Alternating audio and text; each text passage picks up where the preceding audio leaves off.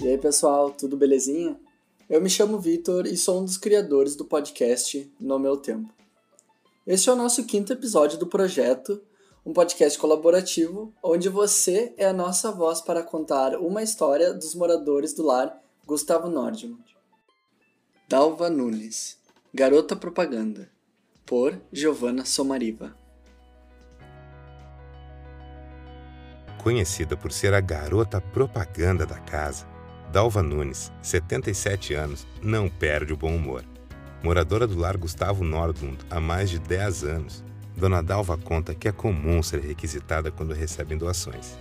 Aí vão lá me chamar que tem que fazer propaganda e eu digo: ah, pronto, nunca fui isso na minha vida e você agora. Mas eu faço, né? Sorrio ali segurando e faço, diz ela entre risos. Nascida em Cachoeira do Sul, se mudou com a família para Porto Alegre quando ainda era pequena.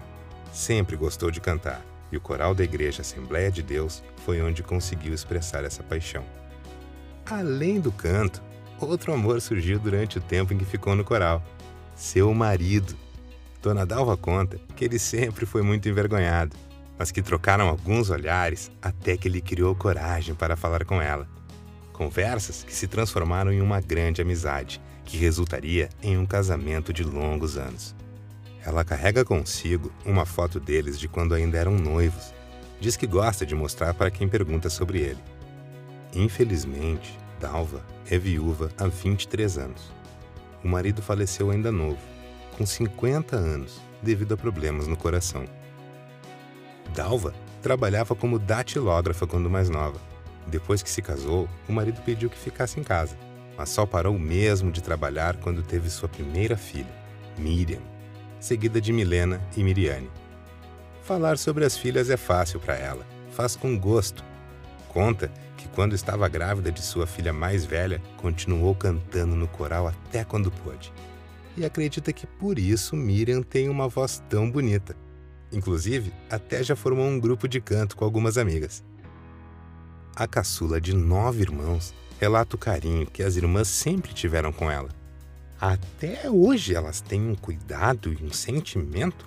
As coisas que acontecem elas já querem saber e querem dar jeito em tudo, conta Dona Dalva.